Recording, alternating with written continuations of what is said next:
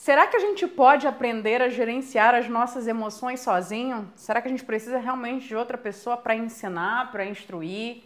Ou será que a gente consegue desenvolver essa habilidade sem a ajuda de ninguém? Essa pergunta acontece recorrente, especialmente quando eu faço maratonas de inteligência emocional. Mayara, eu consigo sozinho? Eu preciso de algum diagnóstico para poder desenvolver a minha habilidade emocional? Essa foi uma outra pergunta interessante que eu recebi também. Então, deixa eu aproveitar e responder as duas questões de uma vez. Primeiro, inteligência emocional não é um diagnóstico de que você não tem. Inteligência emocional é quando você sente que tem dificuldade para gerenciar aquilo que você sente. Então, esse vai ser o nosso tema desse vídeo: a gente entender como a gente consegue gerenciar as nossas emoções quando nós temos essa dificuldade e se eu consigo desenvolver essa habilidade sozinho ou se eu preciso da ajuda de outras pessoas. Bom, primeiro ponto que eu quero trazer aqui para você. Vamos trazer aqui uma situação exemplo. Você está no seu ambiente de trabalho, um ambiente que geralmente a gente é testado emocionalmente por ter uma carga estressora muito grande, ou seja, excesso de atividade num tempo curto para você executar. Isso acaba gerando um estresse. Você precisando trabalhar no limite muitas vezes. E aí você sente que está desconfortável, você sente que está estressado, com os nervos à flor da pele, você sente que está muito irritado, ou que você está com raiva, ou que você está triste, ou que você está desanimado para ir trabalhar. Essas emoções fazem parte do conjunto de sensações que vão formar justamente a sua forma de pensar e de reagir. O que, que vem primeiro? Pensamento ou emoção? A gente não tem um disparador inicial. Às vezes a emoção pode vir primeiro. Por exemplo, passa uma barata e digamos que você tem muito nojo ou muito medo de barata. Passou a barata, foi muito rápido, é um medo orgânico. Viu a barata, gatilho, disparou, você sentiu medo ou nojo ou as duas coisas. Então a gente vai ter às vezes a emoção vindo primeiro e depois o pensamento ou às vezes vai ter o pensamento vindo primeiro e depois a emoção.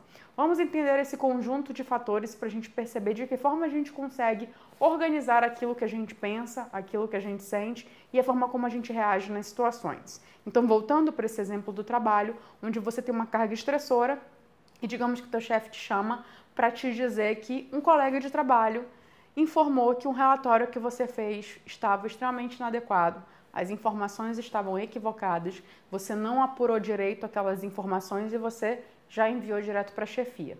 E o teu chefe te chama justamente para te questionar por que, que você fez o trabalho dessa forma, sem sequer perguntar se era verdade o que o colega estava dizendo ou não. Ele já fala em tom acusatório por que você fez assim.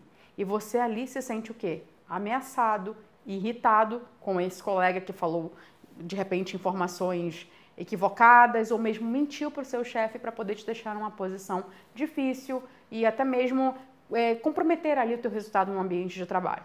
Então ali, naquele momento, você faz uma avaliação muito rápida da condição. Opa, isso aqui está errado, isso aqui não está certo. Meu, meu colega vinha aqui com o meu chefe diretamente para falar coisas que não estão corretas. E aí você pode sentir muita raiva e se sentir ameaçado no ambiente de trabalho.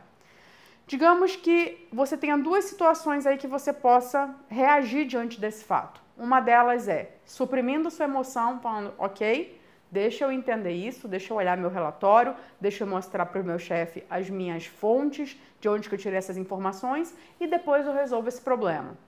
Ou seja, esse problema mais de cunho emocional ou você é muito bravo vai lá na mesa do teu colega e xinga ele, fala coisas que não deveria, especialmente para um ambiente de trabalho que envolve uma certa discrição e ética nos comportamentos.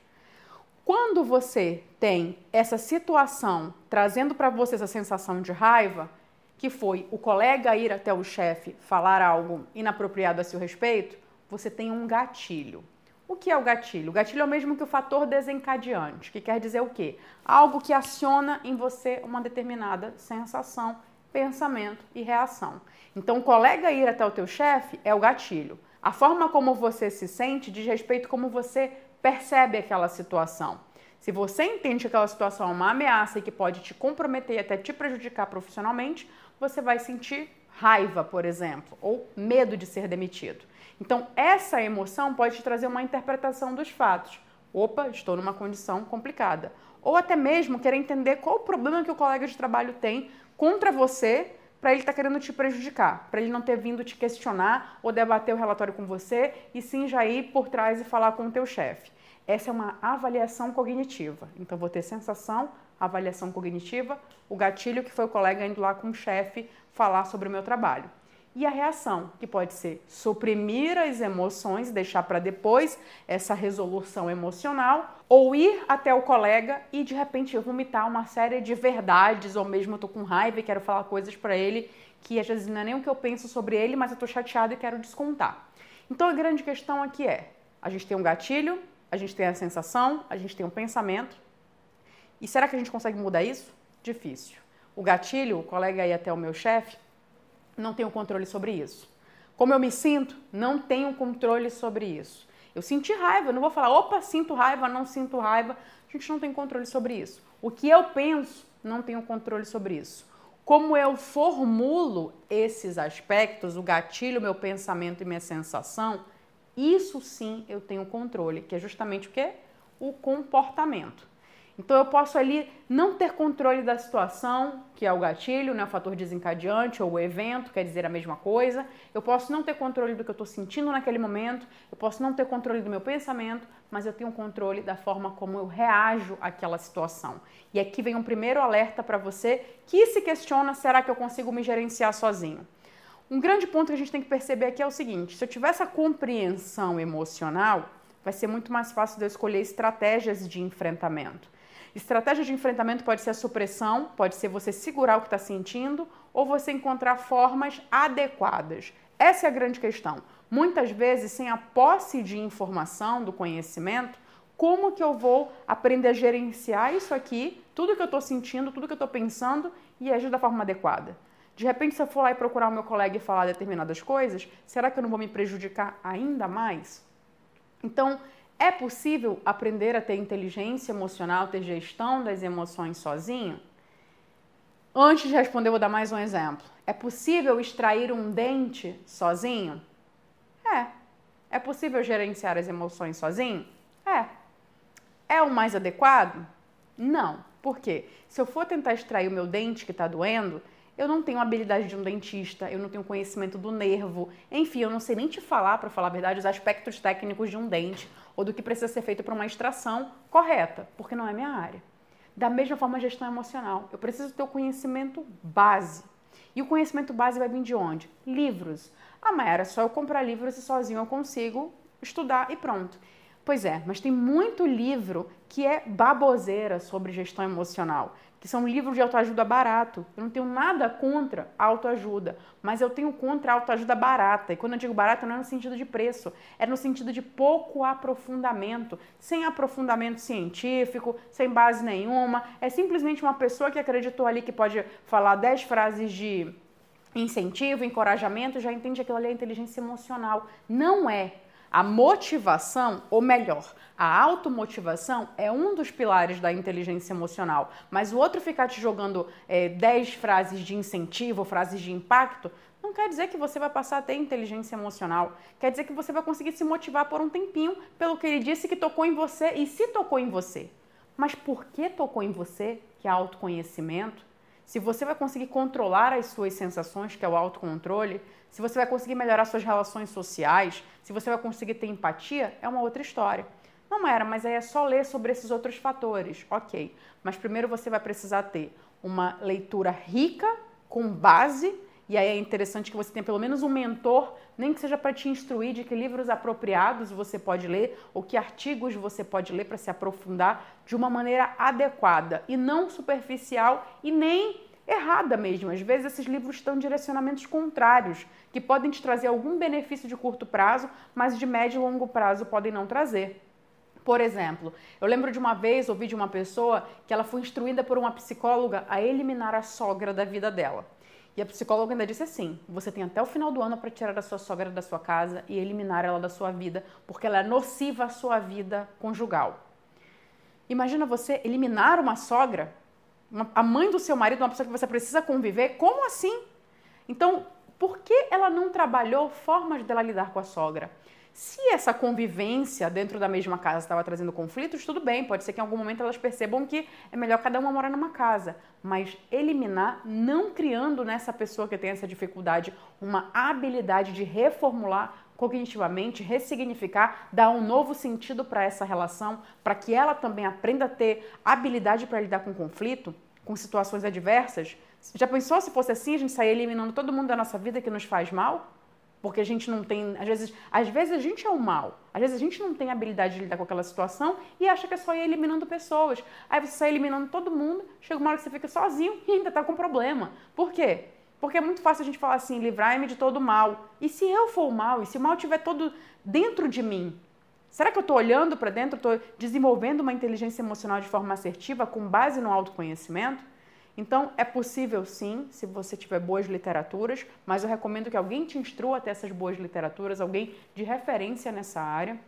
E o ideal que eu recomendo é que você desenvolva a inteligência emocional por três meios que eu considero altamente eficazes, que são quais? Psicoterapia, que é um processo muito mais personalizado, onde você consegue ali colocar as suas questões e entender o que, né, o que cirurgicamente você precisa desenvolver. Por meio da meditação, onde você trabalha muito autoconhecimento, mas chances são de que para iniciar esse processo você vai precisar de um guia. E por meio também de treinamento de desenvolvimento pessoal, que é quando você aprende de forma técnica realmente o passo a passo para desenvolver a inteligência emocional. Então, é possível a gente fazer sozinho, se é o mais adequado, se é o mais rápido, é uma outra história. Pode ser que ao tentar se desenvolver sozinho, você demore muito mais tempo para desenvolver uma habilidade que outras pessoas que já são especialistas na área, que já sabem como fazer, já sabem o caminho para fazer, conseguem fazer isso de uma maneira muito mais acelerada para você. Como para um dentista pode ser muito rápido extrair um dente, questão de 5 minutos, você demoraria horas tentando tirar dentro da sua casa e doendo, sem anestesia, correndo risco de inflamar o seu dente e ter um problema muito mais sério depois. A diferença com a inteligência emocional é que você não vai ter um dano físico, mas você pode atrapalhar muitas relações, você pode destruir muitas relações nessa brincadeira de tentativa e erro. É possível. Com instrução é muito mais fácil, muito mais adequado e com uma contenção muito maior de prejuízos sociais. E eu vou deixar uma dica final para você. A gente falou aqui de gestão das emoções, se é possível se gerenciar sozinho ou não. Mas para qualquer área da sua vida, e aí eu recomendo uma avaliação. Avalie a sua vida como um todo finanças, desenvolvimento intelectual, desenvolvimento espiritual, desenvolvimento social, familiar. Teu social é muito mais relacionado a amigos, familiar, a tua família como um todo, conjugal, teu relacionamento, se você for mãe, a tua maternidade. Enfim, observa a tua vida em áreas como um todo. E dependendo da área que você perceber, nossa, é essa área que eu quero desenvolver, percebe qual que é o especialista que pode te ajudar. De repente você pode perceber que é a área financeira, você não sabe como elaborar uma planilha ou mesmo como manter ali a sua gestão financeira mensal ou semanal. Procurar um coach financeiro, um contador, alguém que seja especialista na área, vai ser muito mais interessante para você aprender tecnicamente como organizar as finanças. É a área espiritual, procurar pessoas nessa área que possam te instruir para desenvolver o teu lado espiritual é a área intelectual, de repente uma pós-graduação, ler mais livros, ficar mais especialista numa área. Muitas vezes a gente vai estudando muita coisa, vai virando generalista e chega um momento que a gente percebe que precisa funilar mais. Então, assim, observa a tua vida como um todo e aí você escolhe o especialista adequado para aquela área para te ajudar a se aprofundar.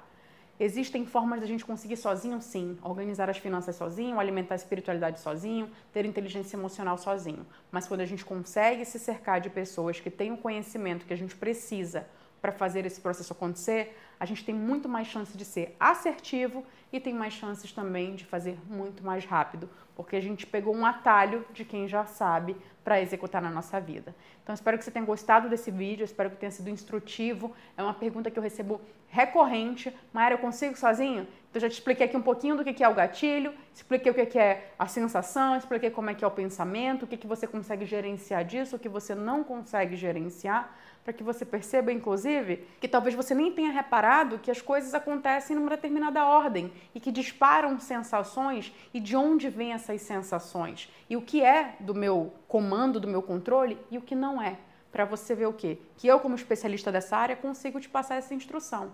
Então, quando a gente procura um profissional que é o especialista daquela área, fica muito mais fácil para a gente conseguir entender. E quando o assunto é mente humana, a gente tem uma complexidade, sim, que pode, inclusive, deixar a gente muito mais confuso do que tendo a clareza. Então, clareza a gente consegue com conhecimento e com conhecimento que a gente consegue tangibilizar, que a gente consegue compreender de uma forma prática, tranquila. Não é porque é complexo que eu preciso aprender da forma mais complexa.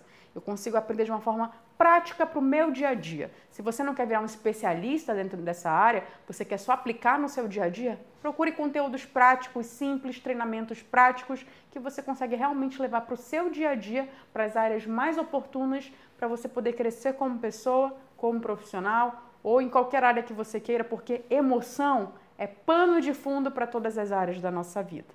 A gente se vê no próximo vídeo. Lembra de se inscrever no canal e me conta se você está gostando do conteúdo, o que, que você está gostando mais, para a gente poder direcionar as nossas, os nossos vídeos para esse tema que você mais gosta, que você mais curte e que está sendo mais esclarecedor e que está agregando para a tua vida, que esse é o nosso objetivo aqui. Então se inscreve no canal, ativa o lembrete para você ser notificado. Toda quinta-feira tem vídeo novo no ar e a gente se vê no próximo vídeo. Até mais!